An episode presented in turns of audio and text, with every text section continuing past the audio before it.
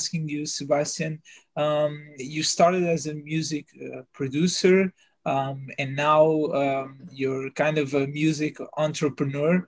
Um, can you can you tell us like a little bit more about what you do and what's your probably daily basis? Yeah, definitely. So, um, well, coming up, I was more interested in um, in making the music and you know getting the music done from from writing the music up until um, you know what is a finished uh, musical piece um, and master as we would say in the music industry. And what i do nowadays is basically that i rap um, musicians djs um, especially djs and producers um, that you know make music that play shows um, and all of that.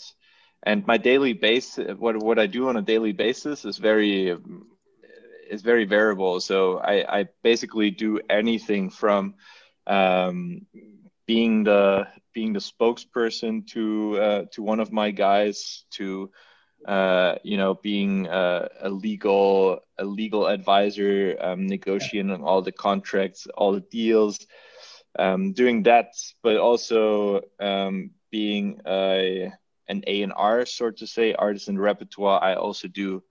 Um, I also give feedback to all my all my productions to all their productions. So um, so it really spans from you know legal marketing branding to um, to business and finance kind of all the way through but all music related would so, you consider yourself like an agent, a music agent? Mm, an agent is something a bit different because I also do shows. Like I book book my guys to shows. So yes, in a way, I am an agent, but I think I do a lot more than just booking shows. Because um, an agent, usually music agent, for those not familiar watching, um, are usually the guys that book you uh, to to a promoter and then do a show. So it's um, yes, I do that too, but I do a lot of other things people, that right. So it's like um, bars or clubs or whatever your guy is uh, performing at. It's not you that like just walks around every bar and just goes, "Hey, man, yeah. my guy wants yeah. to perform here. Can he perform here or whatever?" No, it's they Honestly, contact you.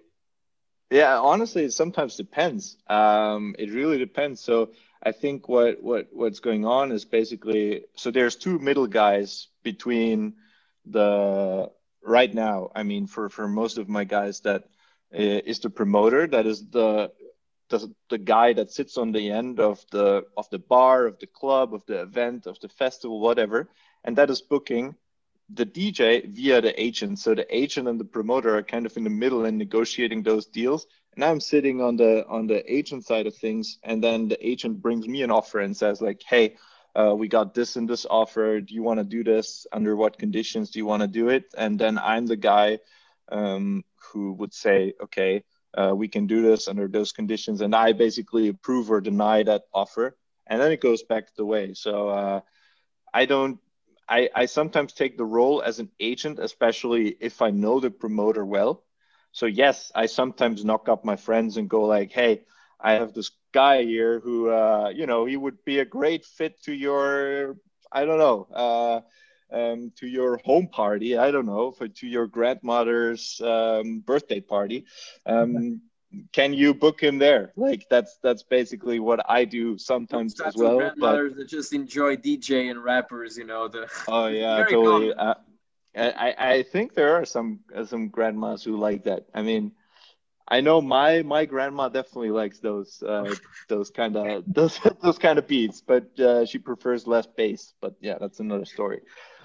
Um, but yeah, that's that's that. So an agent is is kind of a middle person uh, and then a management manager is obviously a middle person again because he I rep my artists and I rep their wishes and I of course make sure that the the artist is in a position where he can live off of his music or her music very long. Mm-hmm.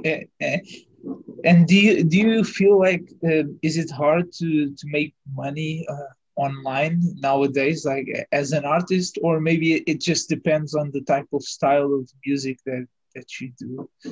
Um,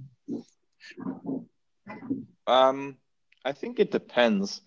Um, obviously, making mu- making making online doing online shows is not very profitable, especially because there's an um, if you take a year like 2020 with uh, COVID, there has been, you know, there have been dozens and dozens of live streams, hundreds actually. And there's only a few ones that stick really out, but people are not really willing to pay for. So I really take it as a promotional tool, and we did we did some stuff as well that was pretty pretty uh, well received. But it is more. I think I think to come back to your question, I think it is hard and it does depend on the musical style. Um, I don't know if my grandma would watch um, her classical opera pieces um, on a live stream in the internet. I don't think she would. Um, so yes, it depends. I think um, some people just are not a big fan of live streams, and which is interesting because there is actually not that that many um, online performances that really um, have a much larger benefit than other of being a nice promotional tool. Um, so yeah, it is tough. Um, sell it. Do you know if they sell it like per ticket, like pay per view? If you need to pay to be in the live stream, is is that how how it works normally? Um, yes and no. So all, almost all of them are free, honestly, unless okay. the ones that are yeah. that are a bit further produced that have like a really um, a big brand in the background. Um, I was watching another live stream by David Guetta, for instance, who did a live stream from the Louvre for New Year's Eve, but that was free as well, for instance. So that had a massive production, and even that was free. So with live streaming, there's it's it's a tough it's a tough gig to sell but yes you can also do that per stream or per view but usually what people do is they buy a ticket kind of like they would for a festival and then they're um they're basically yeah like they would go to a festival and then they're in the live stream and how do these guys and women uh, find you like you know imagine if i'm doing music in my garage and i have like this dj set whatever and I'm producing some beats, how do I go? God, I I, I need a Sebastian. Um, hey, that's a good question, actually. And honestly, I don't really have an answer for that because usually I will find you. oh, okay, but how do you um, find me then? that's that's, that's, that's ideally well. That's that's the interesting guy. Uh, that's the interesting thing. Um, you you find people in so many different ways, and it's crazy like there there's there's coincidences happening that you would never think of and yeah and some random kids sliding in my dms honestly that's it um, and then or i hear some beat somewhere on the internet and um, but it's just these guys who dm you like hey can you hear my beat and you just listen to it and yeah, yeah. oh okay hey hey I, i'm just i'm just the funny thing is like they're always stating their age when they're very young so it's like hey, I'm a 12 year old producer. I've been making music for two months. Can you sign me? No, but it, the, that is happening quite often. So, anybody watching, never state your age because it doesn't matter. I don't really care if you're 90 or if you're 15 or if you're three months old. Like if you make good music, it's um, it's not about the age. And I I, I learned that too because I was that guy like, oh yeah, I'm 18 and I'm so young. But nowadays there's guys having a billboard number one with 15 and yeah. you know nobody nobody cares. So um, yeah i would i would find you. I will come find you and i will knock on your door and i will um, Liam Neeson, big star. you're just a yeah exactly. I will find I you will yeah. find you. I will yeah. sign you and i will make you big. Um no but it is like that yeah and can you give us like examples of some stuff that you that you do to find those people or is it like just you're always aware you're doing like your normal business uh, life and then you you're just always looking for, or is it some like a kind of activity that you plan and you do? Um, it is a great, um, it is a it is a big advantage for me that I love listening to music. Um, I listen to music probably all day, every day. Not probably, it is like that. And through that, I find a lot of music, and I listen to a lot of different um, channel. I, uh, I listen through a lot of different platforms. I listen through a lot of different channels. I listen to literally anything, and that way you find people. Um, even if you don't want to, you will find people, and um, and and that's what has been happening to me. So um, I guess I do plan to discover new music. So I, I have that thing in mind where I actually want to listen to new music. Um, so it is kind of a plan, but on the other hand, it's it's my it's my biggest passion, and I love listening to music. So I don't really consider it as you know something that I do because I have to. But is there like a? I know there's probably not a magical equation for you to just go like, oh yeah, this is gonna be the good, this is gonna be a hit. But how do you, through all those millions of DMs you probably get, how do you go, no, no, this, this, this is, this is the good shit. Like, how do you even? um, it's like a vibe. Yeah. Oh yeah, this, this for sure. This is the one. Honestly, honestly, um, tastes in music are so different, and it really comes down to a couple different things. Um, I'm a very, I also say that I'm not a perfect, I, I would say I'm not a perfect example for a guy that knows everything about anything in music. So there is different tastes that I know really well and different genres that I know really well. And there's others that I have no clue about. And I'm going to be totally honest. And sometimes I'm, for instance, more of a mainstream guy. I listen to more mainstream music. I, I listen to, okay, this could play on the radio. This could be, play on mainstream radio. Um, so I do listen for that, but there's no magical ex- equation for that. And I do think you get to train your ear a bit so you know what sounds better with time. Um, I have listened to so much music, so I know kind of what sounds good, what is a guy that is talented. Um, you hear it right away. I don't think there's there is a magical equation for that, but um, because if if there would be, then I would you know have all the hits in the world, but um, I don't. So I think it's um, yeah, it's always a, a bit of everything, and but definitely um, definitely talent. Yeah, and um, how how much do you feel like talent uh, matters on the equation? Like, uh, for example, there's probably some type of artists that are super business driven or think like entrepreneurs, and then there's probably the other opposite, like the guy that has a lot of talent but he doesn't know how to market it or something. Uh, do you believe like just a lot of talent is enough or you having that hustler mentality is is like essential also honestly i love that question because i've been thinking about this there's so much in the last year and also to compare it with sports because i do think in sports yeah. it's different um, but in music if you're there's of course that one in a in a billion talent uh, let's say in the DJ world, it was Avicii. You know, with his melodies, he was he was a hustler. Um, like he was just talented. He didn't even have to do anything because it just popped out of his head. So yes, talent is really important, but um, there is people that that really make up for their for ta- for their talent. So I do think you have to have a certain amount of talent in order to make it. Um, but the hustle will get you there. And I think if you make smart decisions and brand and uh, brand and market yourself right, you can go a long, long way. Um, even if you probably are not the most talented guy in the world. Um, but to come back to that to that um, comparison, I do think that sports you can make up a lot more um, with less talent.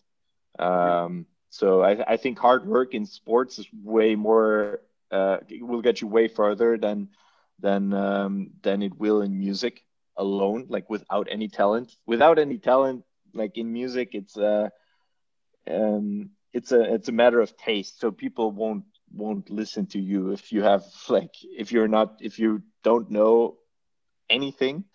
Um, it's probably not going to work. Um, I'm going to say that, but I have seen so many people succeed on different kind of levels um, that have different kind of talents, and I do think you can go a long, long way with less talent and hard work. Yeah. If like, that makes sense. Also, you also, yeah, it actually did. Um, you also manage rappers and, and rappers and DJs, so it's just. Uh, uh, yeah. I don't know. Yeah, I think you have this uh, very preconceived notion that all these guys are completely insane uh, in terms of just during the concert and whatever, and just having this crazy, uh, unique, we can call it, lifestyle. So, how do you mm-hmm. just manage uh, to? Okay, please don't, you know, please don't do this huge amount of drugs right now. I, I need you to just be seated. I know, I know it's probably a notion that it's probably wrong. Obviously, not every rapper does drugs all the time, but it's just, yeah. I think it's a weird person to control from time to time. That's what I think. Um, yeah, well, that's the thing. Another thing that uh, I mean, I gotta say, I'm I manage more DJs than rappers, and all the rappers I do are more up and coming guys. So they're very they're very hustling and and not doing yeah. any of that. So it's yeah. not uh it's not really none of their business. Of course that exists too. But um especially in the dj world um it's it's way different. Djs on a regular year play the most shows out of any other artist in the world. Um of course you have lower setup costs you can do three shows a night if you want to. You know you chat from place to place. And once you're at the top you can't do all of that stuff. You can't get drunk. You can't you can't do drugs and all that stuff because you're going to be gone in a second. Um, the at the top there's the hardest working people. No matter what talent they have there's the hardest working people of of all of them. Like if you're if you're a David Guetta, you have a reason to be there. Um, if you are, I don't know, a Marshmello or Alan Walker or whoever, um, name any any DJ that is at the top top level. Um, all these guys are are clean, and I've met most of them, and they're all, yeah, through the bench, very nice. but you don't manage them. That's the. the I don't manage them. Not yet. Uh, not yet.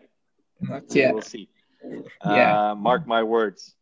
But um, but yeah, it's a it's a different. Is a I think you in any kind of in any kind of business, and that goes for music too. Once you're at the top, like you cannot make excuses you hustle hard or you don't. And uh, if you if you do drugs um, that won't get you far in any business. Yeah. So yes to to to come back. So i think i think uh, i'm getting i'm getting a bit drifted away here but um, it is sometimes hard to manage but all my guys that i have at least um, are super hardworking and want to make the best out of their career and they know that's not going to get them far. So, yeah. yeah. Do, do tell us uh, like a crazy business story, like something that just went wild and and you you just had to to do business but still like go go crazy. Do you have like a funny story or something? He wants you to share some very funny stories so we can get more viewers as well. some clickbait. Like, I love it. I love it. Uh, where I had to do business and, and, and go crazy. I mean, I remember in 2019, um, we did a music video shoot. So it's not directly business, but it is kind of.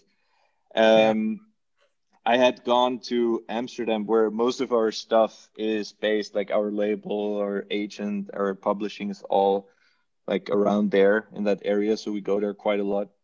Um, and I've been, I think, to Amsterdam, like at that point, like three times in the in the past four weeks or so, and then and then we had this music video shoot, and um, we were going to LA, and we we did this music video shoot there, and it all went fine, and then I had to go home. Um, well, actually, I had to go to this music conference, which is ADE, which is um, Amsterdam Dance Event, and that's kind of the biggest is the biggest dance music conference in the world. It happens every year in October in Amsterdam, and everyone from the from the dance music industry is there. DJs, promoters, you name it. And I was coming straight from LA, and I can't sleep on planes, so I went straight from LA to Vienna, um, where my flight was headed to, and then I took the plane and went to and went to Amsterdam. And in Amsterdam, I was so tired at this point already, and that was a I think that was a Friday, and and it was it was it was the most bizarre experience. I remember I have this this friend who who works for a very very big uh, big company in the in the Netherlands, he's like the marketing boss and and works together with uh, Martin Garrix. So uh, he was like, "Yeah, I have this, I have these tickets. Um, do you want to come join?" Uh, I was like, "Yeah, sure. Um, why not?" You know. Um, so I came straight from this like twelve. Why not? Uh, it's it's it's kind of interesting. So I I end up um, I end up at this at this at this like family and friends Martin Garrix thing uh, with with a bunch of with a bunch of friends of mine and this friend who's working for for this big marketing company. And I wasn't aware that you know he had like tickets for like whatever. It was like this cool backstage thing and so we ended up on a table picnic, basically what it was a family picnic basically just jumped yeah. in and then like on the table next to us like all of a sudden like the show started and it's Martin Garrix's biggest show of the year. So, you know, it's it's a quite a big production and everyone is there that that supported him along the way somehow. And then all of a sudden 15 minutes into the show, like this this this guy comes up with an entourage and it's Tiesto. And like he stands next to the t- to the table next to us and uh and and yeah, at 15 minutes in, another 15 minutes in, this other guy comes in dressed all black. I'm like, oh shit, this is David Guetta, and um, and then like all of a sudden, Tiesto, David Guetta, and John Martin, who is the singer of "Don't You Worry, Child" by Swedish House Mafia, all stand next to me. Um, it's a very interesting thing. You know, you have conversations, you have a beer or two. just talk to them and said, "Hey guys, you know, I'm Sebastian. I'm I'm, I'm a musical producer. Guys, if you're in need, you're selling too hard. You, can yeah, sell that sell card. card. Just put your card. Yeah, yeah. All right, here's my card. Here's my card. Honestly, in this moment, I was a bit too tired. Um, but you know, you have you have a chat or two, and I've met Tiesto before in. Uh, in in Bangkok. So um, I've met him before. He's also super nice guy and really big hustler. But yeah, to, to come back, like this this weekend continues, and I go home after this f- fantastic show by Garrix, and um, I think I sleep for maybe two hours. It's the first two hours I've slept in two days. Remember, so. Uh, I have I have meetings at nine in the morning. I do all my meetings the whole day. Um, super tired, but you know a lot of great stuff comes out of that always and then it's Saturday evening, and I'm like, well, I really don't want to go out, but I, uh, but but at the backstages of these events, you always meet the people, and that's literally a credo that I have learned that weekend. Is I mean, I knew that before, but always show up. Uh, you always got to show up, even if you're tired and you can't go anymore. And you know, just do it because something great will come out of that. And so I went to I went to another after party where I go in the backstage, and the guy who opens the door is is Hardwell, and I'm like, oh, nice to meet you here. And I've met I haven't met him before, and I introduced myself, and he was like, "Oh, no way! I've heard about your music before." And you know, we had we had a beer or two. Um, I'm not gonna lie, and it was a long night. And uh, no, I have his number now. Like we, oh, we, nice. we, we, we, uh, we, we are in touch every once in a while, and he's a super nice guy. And um, yeah, and that morning I went to the airport at 6 a.m. Took a flight to Vienna, and uh, was in my apartment by I think uh, 12, and I have slept from Thursday till Saturday. I think two or three hours, and that was something that, that was something where I learned like okay I'm now in the music I'm now in the music business um, that was one hell of a weekend um, and looking back at it I would do it like no questions asked again um, but yeah it's uh it's it's sometimes tough uh, especially when you know you're you're in the entertainment industry, but for the night part, like it's always in the night. And if you have to do stuff during the day as well, it's to be uh, long, long days. yeah, yeah. And how, how hard do you feel like it's not? Uh, I mean, I imagine, and I know myself, if I was in that kind of environment, once in a while, I would probably get carried away and sometimes go go too far partying.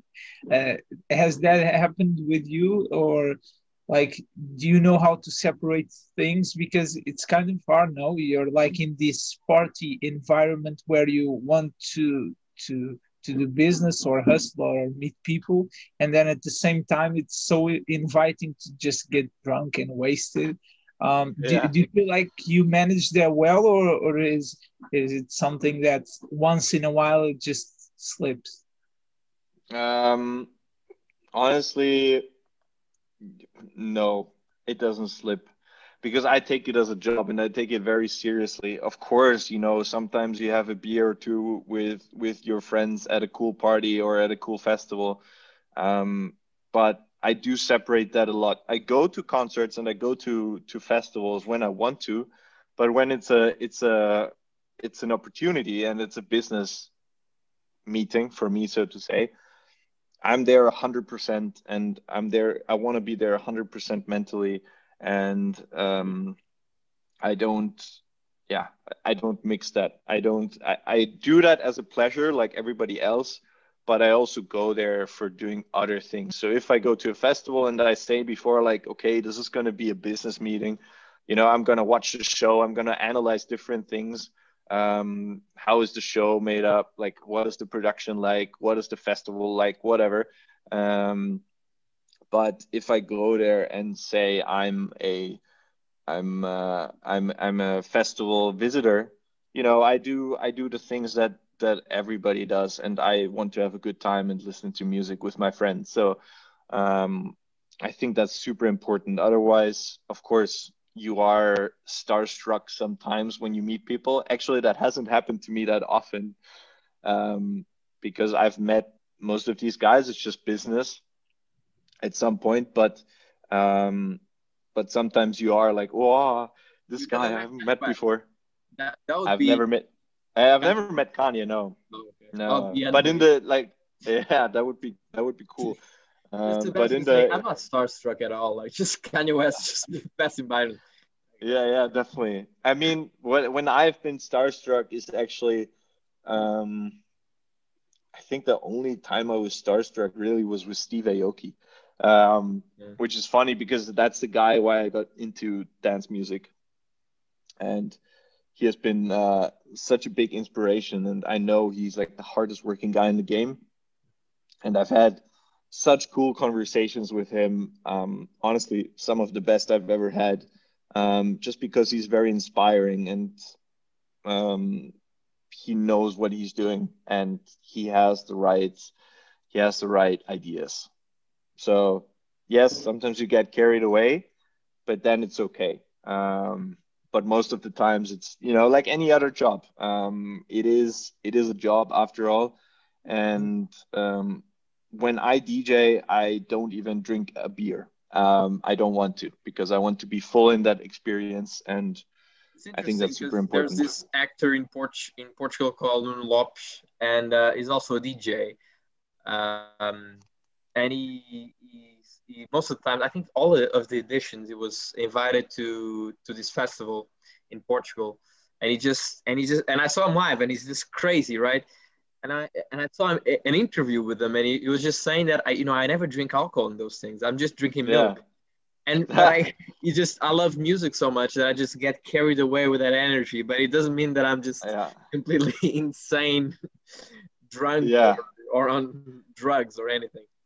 Hundred percent, and that's so true because if you do those things, you will be that guy. If you have a like, if you have a quick run, like you will be out, like you can't even blink your eyes. Like you're in, you're out. If you do those things because that's not um, it's not gonna let you stay in the game long. And you are getting you are getting carried away and music is um, the best and only drug um, that I have used. So I think it's uh yeah it will it is being on stage is a different kind of experience that I don't think you get to like uh, it's a different kind of feeling that I have never experienced anywhere else. So I think it's a very it's very special and yeah, not hard to describe honestly.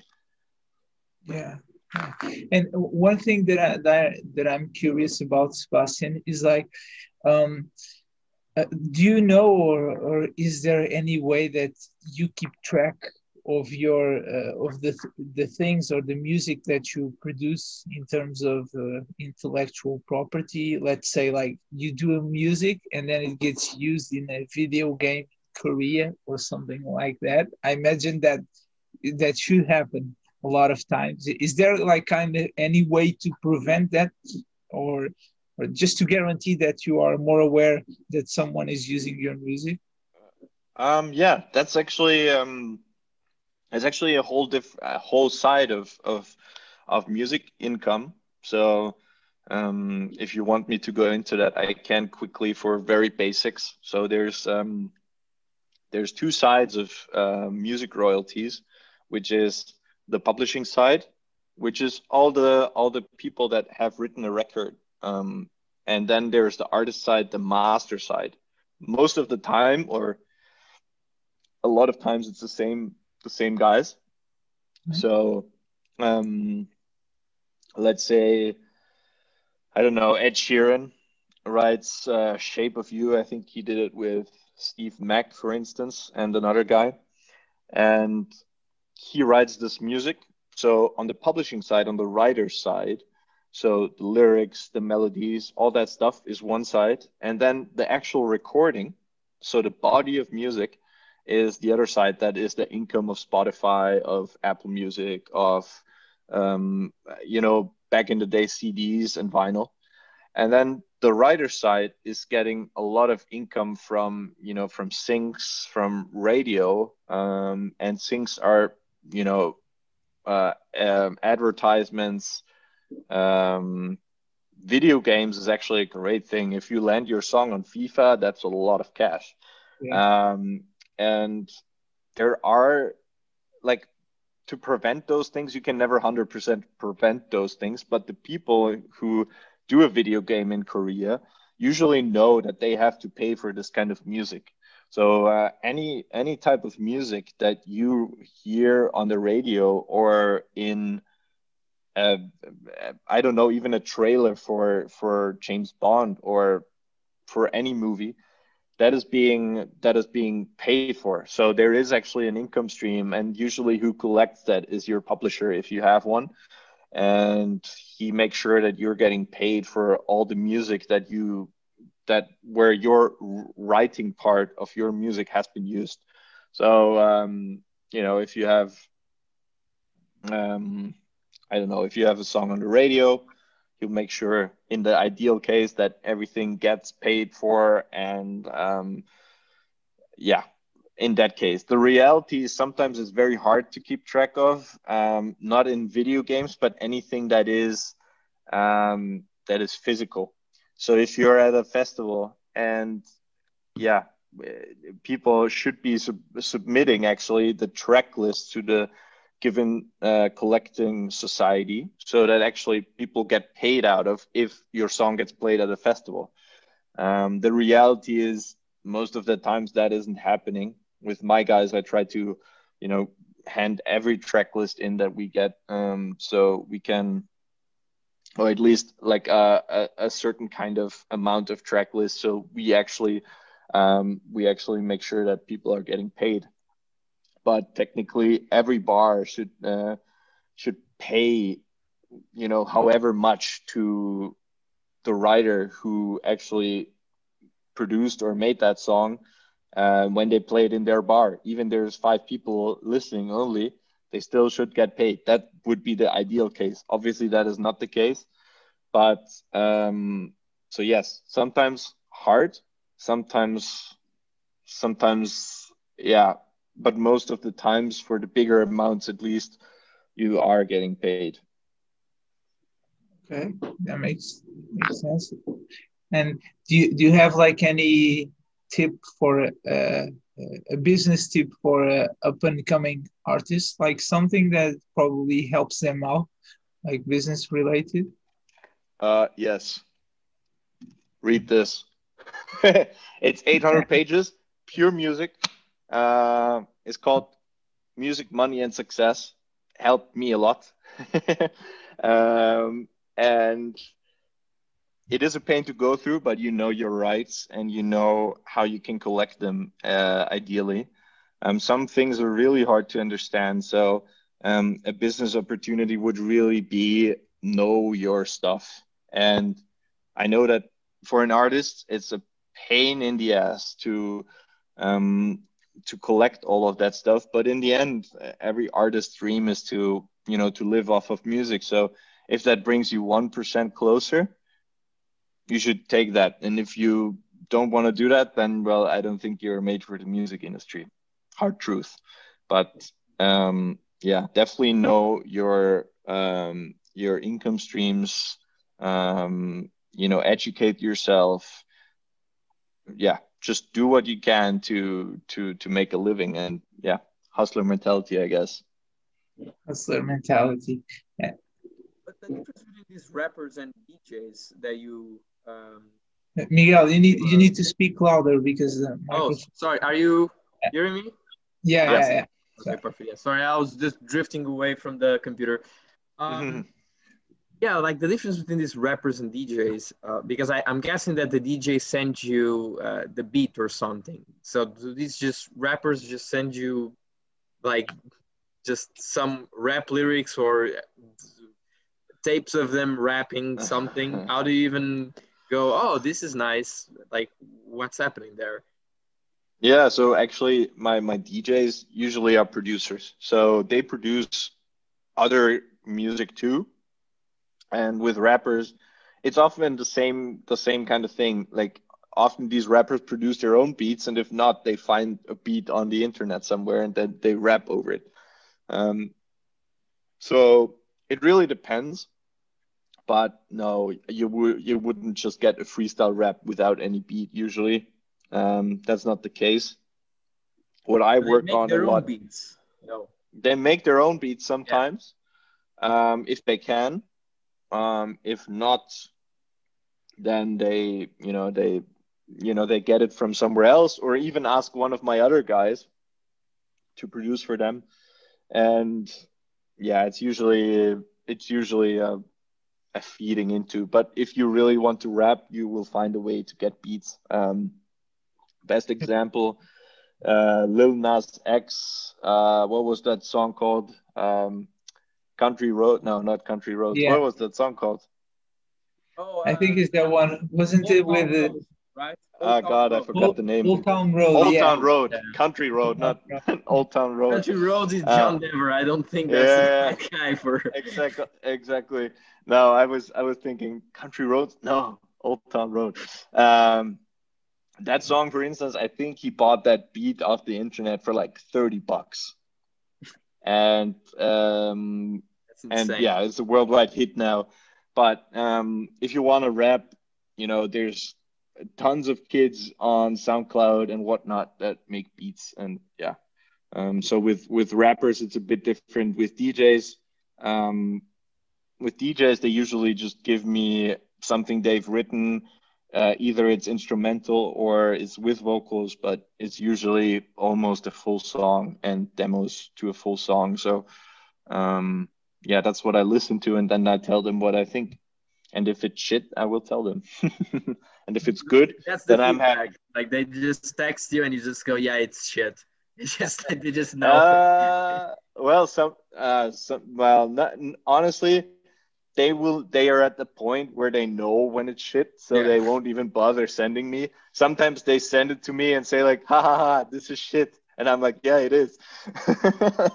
um, but uh, but yeah, it's uh, it's more than than that's more a joke. But they all have their quality, and honestly, if if you wouldn't have that, I I think um, of course sometimes sometimes tastes vary.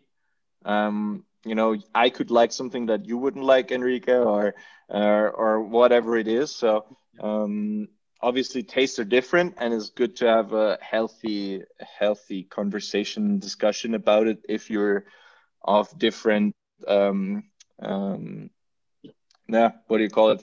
If you're different um of different statements but yeah it's it doesn't it doesn't really yeah in the end it doesn't really matter as long as it's good as it's good music. Yeah okay nice. I, I just wanted to ask you one last thing which is um do you feel like is it possible uh, I, I know it's possible but how hard is it now or is it something easy to just be an independent artist like for me i listen a lot to to rap hip hop and some reference like mac miller and like some of the the new artists like the, uh, i mm. think XXXTentacion he came up from soundcloud um, like, yeah, you feel like it's kind of not easier, but um, uh, I don't know uh, how much does it, uh, how how important is it to to have some a credible entity, or is it something like being on the on the right channels and it should be enough? Um, that's another thing. Like if you, I think for for those guys you mentioned, especially, it's right time at the right place they were on SoundCloud at the right place with the right sound. Um, which is of course in music always super important because you have to, you know, you have to have a certain, mm, um, you know, uh, what do you call it? Time. Credibility for your time, and you know, um, obviously you have to hit a, a hype or a trend.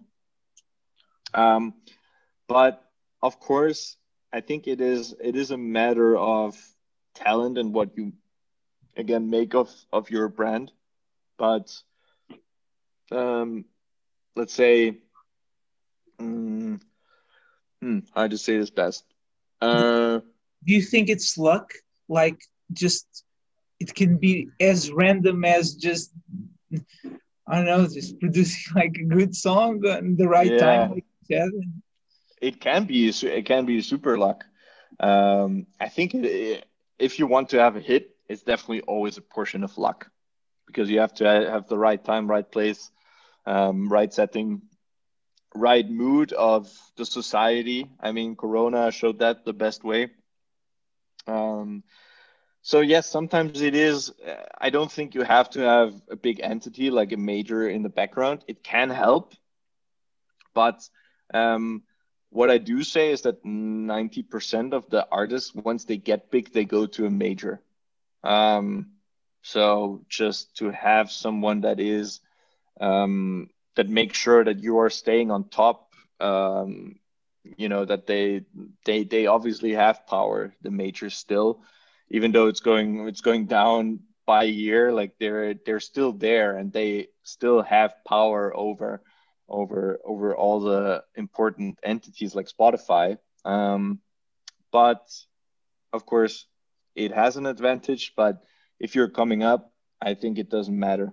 Um, can be as successful as you are with a label or without a label. So, yeah, whatever feels right, honestly. And however much you work because if you work hard yourself you don't have to have other people doing the work for you um, so yeah uh, makes sense makes sense uh, i'm just going to ask a, a, small question here just the final question because i think we, we have to wrap it up um, I asked a friend of mine because I, I told him I was going to do an episode with a musical producer, and he goes, "Oh, okay." So, and I told him like, I, I got this bunch of questions. Do you have any? He goes, "Yeah, I got this question." And he said, um, "Do you think it's better to be a big fish in a small pond or a small fish in a big pond?" So, like, um, you think it's better to be this medium-sized DJ or the uh-huh. biggest jazz legend of all time? But you're, you know, it's still jazz so it's like the, I mean, jazz don't tell that. Don't tell. It's still jazz. audience. jazz is great. I love jazz. Actually. I love jazz too. It's one of my favorite genres of music. But it's just for me, it's just like um, I'm trying to find like this specific type of music that it just attracts a small audience. You can say it like that. Yeah. Mm-hmm. It's Hispanic trance. Wow. just Hispanic trends, just like in the middle of the conversation. Hispanic trends, Portuguese, uh, Port- Portuguese Nordic goth yeah trance yeah. rock. Yeah. The, the thing listen... like the all the priests sing, how do you call it in English? The um, um the the songs what? that priests sing like super uh, intense, dramatic. How do you say it in English? Um, uh, I don't know, like a ballad. Just translate this. What? What? Por Gregoriano. Can you translate this? Oh. It's Gre- Gre- Gregorian. Or, uh, choir, basically. Yeah, like church choir, basically. Yeah. So church. the question oh. is just going off this fucking point here, but it's like it's better to be like a small time DJ, but you're still a DJ, or a medium type DJ, or the biggest uh, uh, church choir. you can... If you wanna like, if you wanna live out of music, like, is it easier to monetize as a medium? Uh, yeah. Um, probably. I think um, in terms of in terms of what you want to do um, and what you want to be, I think that totally depends on what you like. I, um, does it? What are you in for? If you're in for the money, then it's probably not good to be a church choir. But if you're the best one, I mean, you can even make a lot of money through that. So it really doesn't matter. Um, I do think that, of course, there are some genres that it's probably there's more money in the whole pot in general than in um, than in I don't know church choirs. Let's say I I, I don't even know the market for church choirs, but um, there's a market for sure. There's a market. There, there, sure. there, there's a market for everything. You just gotta you just gotta discover it. But um, no, I think I think it really depends um, what you feel like. And when you're good, you can make a living out of almost anything. Um, and I do say that if you're going for just the money in music, you're probably not going to go very far because then you're not uh, you're not a trendsetter. You're a trend follower, and that's usually not. Then you're yeah. Uh, then I don't think your career will be very long lasting. So don't be in it for the money only. Um, money, of course, is important, and even in the music industry too, uh, especially nowadays. But yeah, do what you feel is right, and don't uh, don't don't just follow the money. Don't be a sellout.